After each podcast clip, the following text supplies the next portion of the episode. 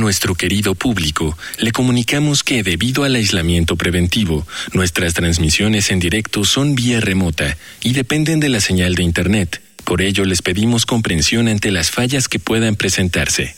Gracias por compartir estos momentos en casa con Radio UNAM y la revista de la universidad. Bienvenidos al suplemento radiofónico de la revista de la Universidad de México. Yo soy Elvira Lisiaga y el día de hoy tenemos dos invitados, la doctora Silvia Marcos y el doctor Héctor Peña. Bienvenidos, ¿cómo están? Muy bien, muchas gracias de estar dialogando contigo, Elvira, y con el auditorio que nos escuche, ¿verdad? Pues me gustaría empezar por preguntarles cómo se relacionan ustedes, sé que la historia es interesante, con el libro que nos convoca hoy. El libro que nos convoca hoy se llama Los cronófagos y queremos hablar un poquito de la propuesta de este libro de Jan Robert porque este mes en la revista La Universidad estamos hablando de trabajo y todo lo que rodea el trabajo, aunque no es el trabajo mismo, pero consume nuestra vida y consume nuestro tiempo. Así que cuéntenme, Héctor y Silvia, ¿cómo se relacionan ustedes con este libro o cómo llegaron a este libro? Bueno, cuéntamelo tú, Silvia, por favor. Mira, lo primero que yo puedo decir Ahorita empezaste tú hablando del trabajo. La primera cosa que desmitifica este libro es que el trabajo es siempre el trabajo asalariado. El trabajo implica mucho más. Lo que yo hago no es trabajo asalariado. Lo que hace un campesino plantando su milpa no es trabajo asalariado y es trabajo. Entonces vamos a hacer primero una distancia. El trabajo asalariado es un tipo de trabajo que agota y que absorbe y que quita tiempo para otras cosas en la vida. Entonces, un poquito era lo que tú me habías comentado, Elvira, que querían ver esa parte. Y el libro Los cronófagos justamente toca ese punto clave de el tiempo enorme que tiene uno que emplear para transportarse de su casa, de su lugar al trabajo, al trabajo asalariado y del trabajo asalariado a la casa. Y entonces eso está, ya yo he oído gente que dice, no, después de que paso dos horas o tres horas para llegar al trabajo y luego al regreso otras tantas y estoy ocho horas, ya llego a mi casa y caigo en la cama y ya no quiero hacer nada y ya se me acabó la vida. Entonces se acaba la vida en el trabajo asalariado, pero no solo por el trabajo asalariado, por los transportes motorizados que estás obligado a tomar en una ciudad que urbanísticamente puede ser diseñada para que haya distancias cada vez mayores entre el lugar de trabajo y el hogar de vida. Y eso es como están organizadas las ciudades, todas las ciudades del mundo. Pero el libro Los cronófagos analiza muy precisamente la organización de la Ciudad de México. Entonces, en esta Ciudad de México, ¿cómo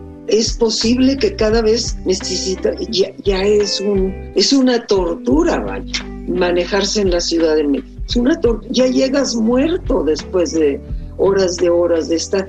Y luego, fíjate, también aquí lo que analiza el libro es los privilegios de los ricos que se le cobran a los pobres. ¿Por qué?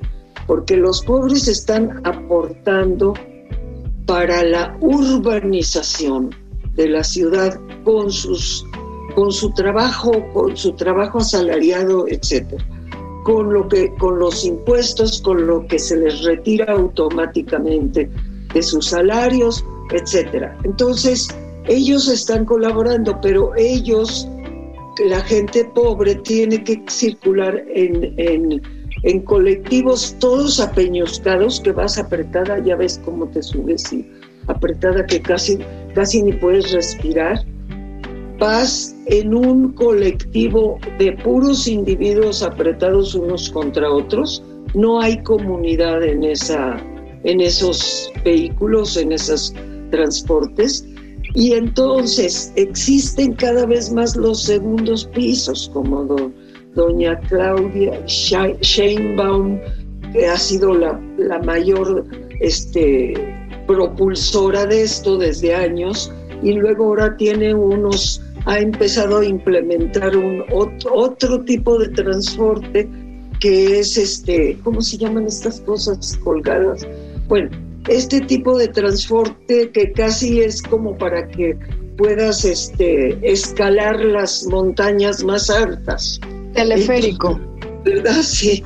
Entonces están cada vez creando más formas selectivas para los ricos y para los poderosos porque se cobran. Entonces en el segundo piso van la gente que puede pagar y entonces la gente que puede pagar en vez de tres horas se tarda una hora y media para llegar a, a, cualquier punto de la ciudad. Entonces, pero los pobres van abajo, apeñuscados en, en las... Y además, para hacer el segundo piso, le quitaron un carril abajo. No sé si sabes eso, pero todo eso lo analiza el libro. Entonces, en vez de que haya tres carriles, hay dos carriles para que los ricos que pagan el segundo piso puedan circular arriba más rápido. Entonces, todo esto, todo esto, esta vaciedad de la vida este, dedicada al trabajo salariado, con transportes cada vez más largos. O sea, el libro analiza, es un libro que, se, escribió mi, mi esposo, que hace poco se fue. Entonces, digo, no se fue de México, se fue de esta tierra.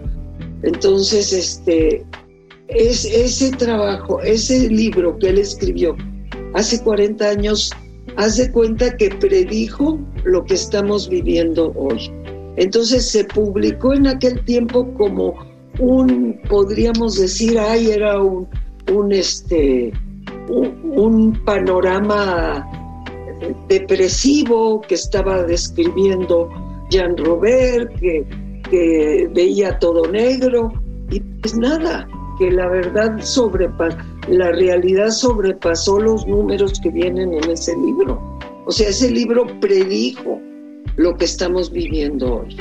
Y además tiene esta propuesta esperanzadora de cómo vivir en comunidad, de cómo eh, hacer jardinería urbana, de cómo esta otra cosa que está empezando a, a proliferar ahora, de plantar en los techos de las casas, de incrementar la vida comunitaria en los barrios, de que se eh, acreciente esa vida en vez de esa vida de ir de un punto al otro de la ciudad. Entonces un poco todo eso es lo que trata en este libro, pero lo trata, fíjate, lo trata de manera muy erudita. ¿Qué quiere decir eso? Que si tú das ese libro a un experto en transportes, no le puede poner un pero a lo que dice, porque hay números, hay citas, hay, hay porcientos, hay todo el análisis fundamental, valiosísimo, para comprobar que lo que estamos, yo te estoy diciendo rápido aquí en 15 minutos, todo así, pero se puede comprobar con este libro. O sea, el libro y da esos aportes, esas, esas esperanzas. Entonces yo creo que es pues muy importante que la gente tenga el libro y que lo consulte y que lo use para defender sus, sus espacios de vida, de trabajo no asalariado, porque todos trabajamos. Y para plantar en un, en un techo de tu casa también es trabajo, pero no es trabajo asalariado que le sirve al capital para enriquecerse. Y estas horas que nosotros plantamos, haz de cuenta que estamos regalándole nuestro tiempo al capitalismo para que el capitalismo prolifere. Y sin que le cueste, porque esas horas a quién le cuestan, nos cuestan a nuestra vida, a nuestro tiempo que podíamos usar para divertirnos, para platicar, para salir a ver algo, para juntarnos con los amigos. Entonces es un tiempo que nos roba, por eso se llama cronófagos, son los robadores de tiempo, son los que nos invaden nuestro tiempo.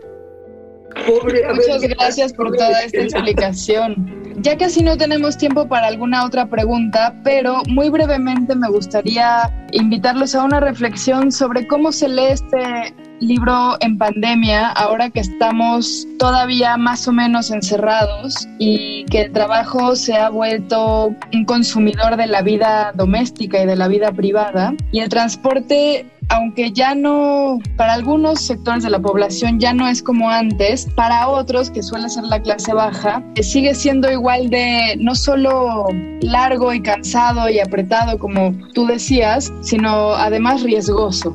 Sí, creo, creo que una de las intuiciones más fuertes de Jan en este libro es que los transportes moldean la ciudad, moldean la forma eh, urbana, la forma material urbana que hace posible el trabajo capitalista. Entonces, los transportes terminan siendo eh, la forma más eh, terrible de despojo y de explotación y esto solo es posible transformando el espacio. O sea, esa intuición topológica de Jan, que en los lugares, que, que podamos acceder con nuestro cuerpo, caminando con nuestra forma autónoma de movernos, se ve transformado en lo más parecido a una pantalla, precisamente, a una pantalla plana, lisa, en donde cualquier cosa puede deslizarse, ¿no? Y entonces pues creo que es una experiencia de todos nosotros la cronofagia de la pantalla, o sea, el tiempo que perdemos en, la pantalla. Y entonces creo que en la situación actual se expresa muy claramente esta doble situación que describe Jan. O sea, que, se está devorando, se está robando el tiempo, pero de, los pobres a los ricos. O sea, hay una transferencia de privilegios que no va para, para la igualdad, sino que unos se ven más beneficiados que otros. Unos son los que tienen trabajos que se pueden hacer por pantalla y otros siguen condenados a la, a la gran velocidad de menos de 15 kilómetros por hora como promedio, ¿no? Y al mismo tiempo, es, en este trabajo que se supone que al hacerlo en casa vamos a tener más tiempo y tal, termina siendo todo lo contrario. Incluso a, nivel, o sea, la, ilusión del transporte que de pronto podía ser la forma de acercarnos, ahora también es la ilusión de la pantalla, que puede ser la forma de acercarnos, pero hay una cronofagia, eh, que, es lo que nos está robando nuestro tiempo de vida. Entonces ahora sí que, ese efecto de los transportes en la ciudad, pues ya lo tenemos metido en nuestras propias casas, eh, llevándonos aún más eh, fuera de, una economía entendida como algo eh, vernáculo que sucede en el ámbito de la casa, es eh, separar el espacio de trabajo del espacio de vivienda, este, volverlo a traer al espacio de vivienda, pues es como dos veces este, la cronofagia en lugar de Totalmente. Pues les agradezco muchísimo a ambos. Espero que nuestros radioescuchas se consigan esta nueva edición de Los Cronófagos. Está en Editorial Ítaca, en casi todas las librerías. Y bueno, muchísimas gracias. Gracias por eh, darnos oportunidad, Elvira, de la conversación y de compartir. Y mucho gusto de conocerte. Saludos, muchas gracias. Saludos al auditorio. Hemos llegado al final del programa. Si quieren leer más sobre trabajo, les recomendamos los artículos Huelga de Gioconda Belli y Contra los apologistas del trabajo de Friedrich Nietzsche. Ambos artículos se encuentran en el número de este mes de la revista de la Universidad de México. Pueden consultarla gratuitamente en www.revistadelauniversidad.me. Y recuerden que pueden coleccionar todos nuestros números. Suscríbanse en suscripciones. En Twitter, en Facebook y en Instagram nos encuentran como arroba revista-una. Y sobre este programa pueden escribirnos a arroba shubidubi. Gracias a Miguel Alvarado y a Yael Baiz. Yo soy Elvis Liceaga. Hasta pronto.